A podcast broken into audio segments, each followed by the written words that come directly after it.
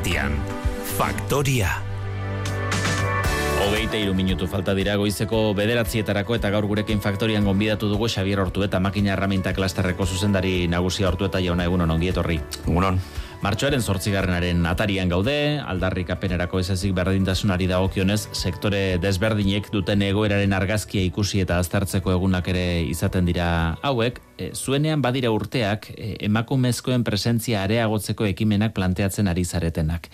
Ari altzarete maitzarik ikusten?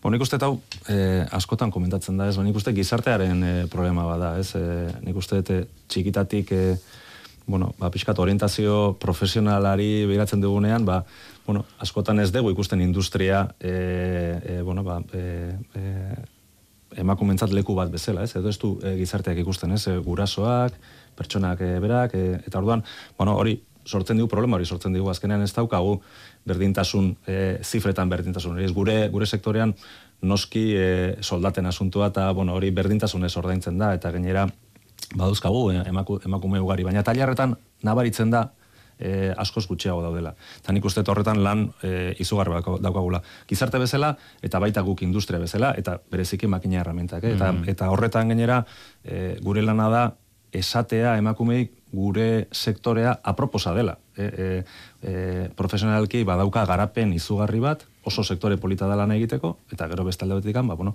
ondo ordaintzen dena, eta pertsonak zaintzen dituena, ez? Orduan, bueno, badauzkagu hor e, zuntzak, ba, bueno, e, e, e, nik uste mezu bat e, bidaltzeko, ez? Gizarteari, e, e, uraso, gizarteari, eta gero, bueno, ba, eta baita emakumei, eta guk mm. industria bezala hori lan hori egin behar dugu. Azken ordu hauetan zabaldu ditugu EITB data txosteneko datuek erakursi digute batetik zuzendaritza postuetan e, Euskal Herrian amarretik iru horren bueltan daudela emakumezkoak, eta bestetik industriarekin, teknologiarekin eta energiarekin loturiko sektoretan lanbide ziketan ba, gutxiengo direla amarrera, euneko amarrera ere ez direla kasu askotan iristen. E, sustatzeko zerbait gehiago egin daiteke?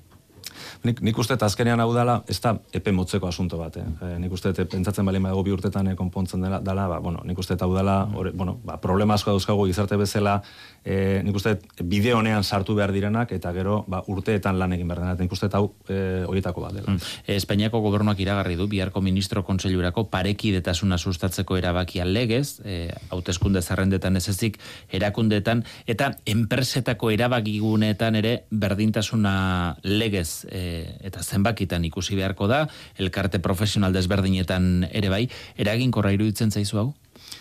Ba, ez dakit nola aterako dan eta nola egin daiteken, ez? Ze askotan, e, bueno, e, pertsonak euki behar dituzu, ez? Emakumeak euki behar dituzu hortarako, ez? E, gure sektorean poliki-poliki hasi dira ikusten emakumeak zuzendari orokor bezala, eta guk gure administrazio konsejoan ja ikuste ditugu, ba, lehen ez zeuden, eta orain badau, badauzkagu lau, bueno, ba, poliki poliki mugitzen ari da, ez?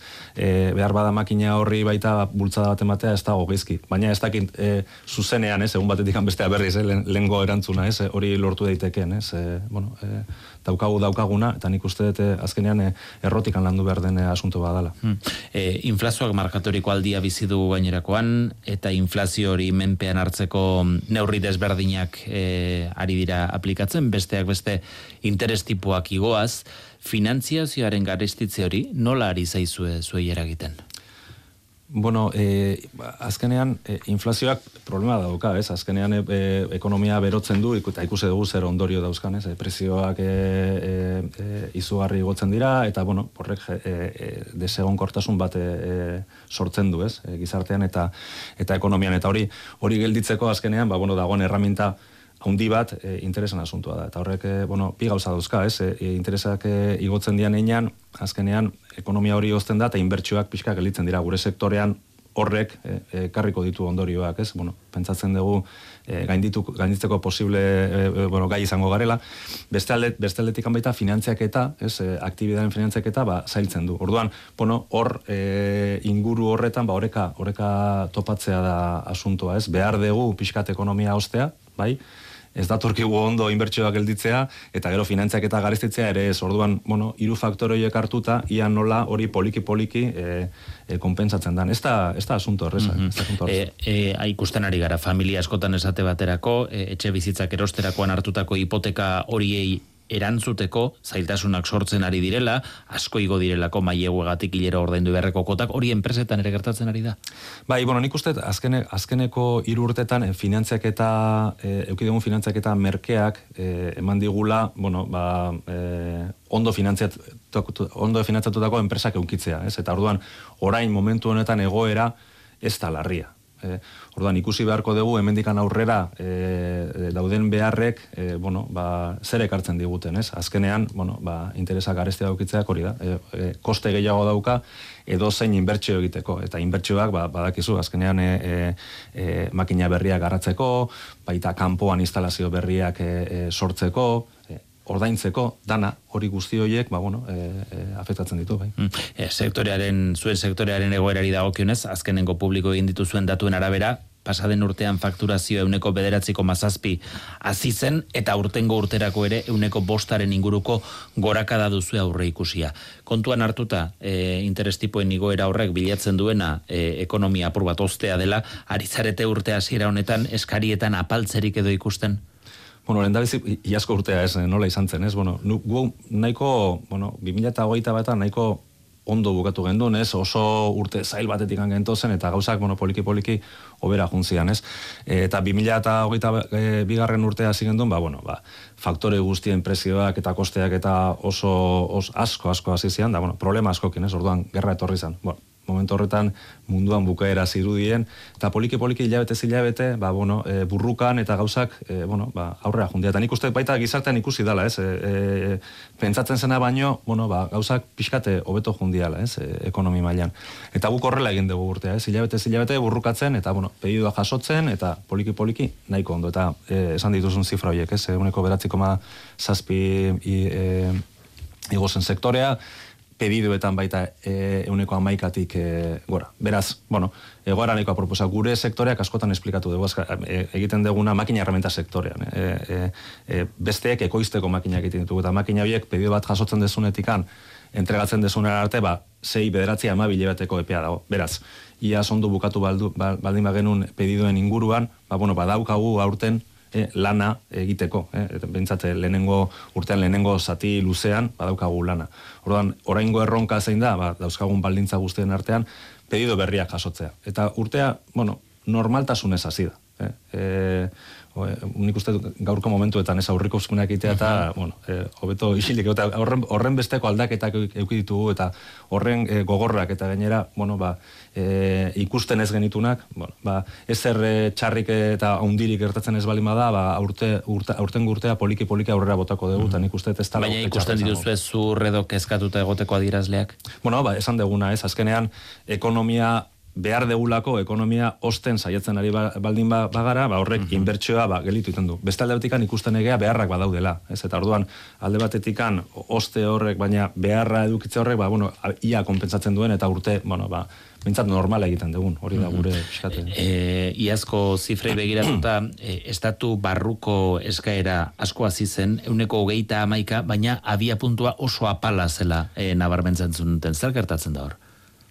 Bueno, ba, azkenean, eh, azkeneko hogei urtetan, eh, eh, estatu mailan, Espaini mailan, dagoen eh, makina errenta konsumoa, eta hori da, beste produktak ekoizteko, erabiltzen diren teknologiak, asko, asko gutxitu da. Eta horrek, eh, nik uste ez da, ez da, ez da, ez da, ez dela ari gertatzen Euskal Herri mailan, baina bai kanpoan, eh, bai eh, estatuko beste toki batzuetan, industriak indar gutxigo daukala eta horrek kontsumoa ba, e, gutxiagotzen du. Eta nik uste hori epe luzerak eskagarria dela. Hmm. E, nazioarte mailan badago kezka. Estatu batuetan Biden administrazioak ekonomia sustatzeko pizgarri berdeen politika indarrean jarrita diru laguntza arraldoiak egin dituelako bertan ekoitziko duten enpresentzat. Eta horrek batetik e, kompetentzia ikuspuntutik sortzen du kezka eta bestetik inbertsioak eragikarriko ote dituen Europara ez baizik eta estatu batuetara. Hori nola ikusten duzue? Bueno, guretzat merkatu bada. E, estatu bat orduan inbertsuak sustatzeko dauzkaten programak eta auki dugu adibide baita Italian, ez? E, azkeneko bi urtetan, ba guri e, onura ekarri digu, eh? azkenean ondo saldu ditugu gure makinak, ez? Eta behar bada e, gure aldetikan ikusita, ez? E, makine, makina ekoizlen aldetikan ikusita, ba, e, e, aukera badago, ez? Gero beste ekoizleen inguruan, ba bueno, horre behar bada, hemen baita ba neurriak hartu beharko dira, ez? Baina hori, bueno, beste asunto da. Hmm. E, txipen krisia gainditzuta gainditzuta eman daiteke. Bueno, nik, nik uste behintzat larritasunak e, igaro dirala, ez? Oraindik nik uste e, e, ez dagola dana konponduta, baina larritasunak e, e, gainditu dira, baina nik uste etorkizunerako ikusi dela, ez? E, dependentzia hori, eta berez, bereziki bi asuntotan daude, ez? E, txipak egiteko makinak eta gero fundizioetan, ez? Ba, bueno, bi, alde, berdi, bi alderdi horretan, ba, Europak e, e, ba, e, indar gehiago behar duela, eta orduan hor inbertsioak eta badirudi, e, egitea e, nahi direla, ez? Asunto zaila da, oso garestiak dira, epe luzeak behar dira, beraz, e, hemendikan bi urtetara e, asuntoak gutxi gora bera berdin jarraituko du, ez? Hemen e, lehen esan dugun bezala da, ia bideo honean sartzen geran, eta hemendikan amar urtera daukagun e, ikuspuntua desberdina da. Ondorengo hilabetei begira, gakoetako bat e, errentagarritasuna izango dela, e, esan duzue. Zer esan nahi duzazki horrek? Bueno, e, lehen, lehen komentatu dugun e, faktore batengatik, ez azkenean makina bat e, urrian saltzen duzu, eta ekoiztu egin behar duzu, e, faktore guztiak erosi egin behar dira, eta orduan, hor prezioak gora egiten baldin badizu, ba, e, lotuta zaude, ez, e, lehen, lehen da bizen dezun prezioak orduan, oso oso ez du lan egin behar duzu, kosteak mantentzeko, eta makina errenta garritu ez egiteko, eta zergatikan, ba, gure sektoreak, inbertsio asko behar ditu. E, e, makina herramienta e, baten inguruan, ez, gauza berriak ateratzea oso garestia da, investigazio asko dago atzetikan, gero atzerrian saldu behar dugu, euneko larogi baino gehiago saltzen dugu kanpean, horrek e, e, infrastruktura oso bat eskatzen dizu ez? Kanpoan eukitzeko, eta gaina enpresa ertain eta txikia gara, beraz, zailtasuna ez, pertsona oso baratuak behar ditu, oso ondo preparatutak, horrek koste badauka, zaindu inberdia, orduan, guzti horretarako errenta behar, behar da, ez? E, nik uste edo nola behar dela, ez? Enpresa bat sano egoteko errenta ematen dizu etorkizuna, danetarako, eta gure kasuan beharra izugarria da. Bai. Hmm. E, industriak urteak dara matza etengabeko eraldaketan, lau puntu zero industria ere duen zuen sektoreak badara matzain bat urte, baina e, estenatoki berriak ere aurkezten ari dira, besteak beste adimin artifizialaren eskutik, e, sortzen dizkizuen aukera berriak identifikatu dituzue?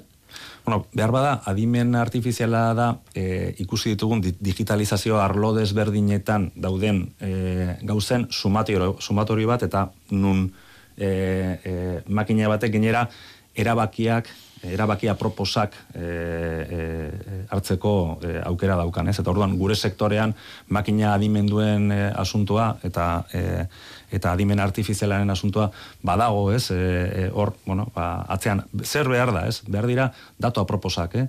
E, data kolekzio e, aproposa eta gero momentuan jasotzen diran datuak.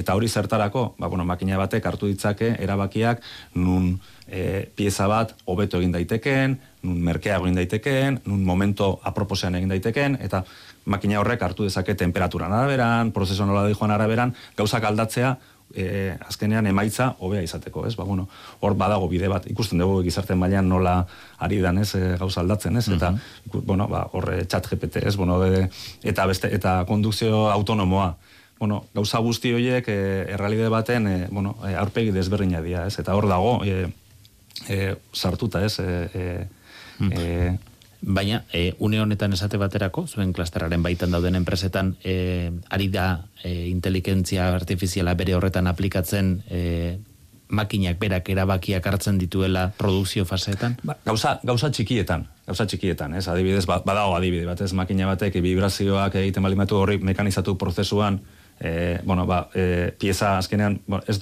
txar, txarrago ateratzen du, ez? Ba, bueno, badaude makina batzuk, sensoren bitartez hori nabaritzen dutenak, eta orduan prozesua aldatzen dute. E, vibrazio hori e, kendu eta prozesu aldatu zo pieza hobea. Ba, bai, baina gauza txikietan. Zate izut, gauza guztia evoluzioa dela. Eh? Mm. E, digitalizazioa demokratizatu behar dela ere esan duzu, ez da demokratikoa orain? Bueno, e, e, horrekin zer esan nahi dugu, ez? Esan, esan nahi duguna da edatu egin behar dela, ez? E, taliar txiki guztietan e, digitalizazioak e, paper bat eduki behar duela. Eta gainera papel e, errentagarritasuna ekartzen duen e, paper bat, azkar ekartzen duena, ez? E, azkenean, enpresa txiki bati ezin dez, e, ezu eskaini proiektu bat, iru hilabeteko proiektu bat, lau hilabeteko proiektu bat, eta gero emaitzi gabekoa. Orduan, azkenean behar dira ba, soluzioak nun beraiek digitalizazioan bitartez ikusten dituzten onurak ja, segituan, ez? e, plug and play e, deitzen dana, ez, mm ordenagailuetan. E, transformazio horietako askotarako, e, diru laguntzak planteatuta egon badaude, jaurraritzak planteatu da ditu, 600 milioi euro baino gehiago enpresa txiki eta ertainean inbertsioa sustatzeko, Europako funtsetatik edere dirua iristen ari da. E, diru laguntzak egoki ari dira iristen eta banatzen? Bueno, zaila da esaten, ez? Nik uste, nik uste dut, e, e, badagola, ez? E, korpus bat, ez? Eta gainera ondo aztertutakoa. Eta nik uste dut Euskal Herri mailan, e, bueno, esperientzia izugarria dagola, ez? Nun eta zer behar dauden, ez? Enpresa txiki eta hartainetan, eta nola e, e, horretara lagundu. Azkenean, nik uste dut, enpresen e, e, ikuspuntutikan inoiz ez da nahikoa baina nik uste ondo biratuta dagoela goza. E, transformazio digitalari buruzari gara, nolako aurre ikusi behar dugu teknologia berritze etengabe horren, digitalizazio horren, eta langileen arteko bizikidetza. E, irudikatu behar dugu gero eta langile gutxiago izango duen estenatoki batera guazela? Nik uste dut ez, eh? azkenean, e, bueno, guk ikusi dugu gure sektorean, ez, e, bazidiru dien, ez, e, talerreko jentea bakarrik behartzela, eta beste e, e, bulegoetan zegoen jentea indirektua ziela, eta horrek ez, e, bueno, ba, ez zuela onurerik ekartzen, momentu honetan ikusten badigu, ba, baldin badugu makina herramienta e, ekoizle tipiko bat, ingenieritza arloan, ba, e, erdia baino e, bulegoetan lanean dago, eta talerrean beste erdia, eta balioa, bi alderditatik e, etortzen da, ez? E, makina diseinatu eta eta bezeroari eman bertzaio nahi duena eta bestaletik ekoiztu behar da.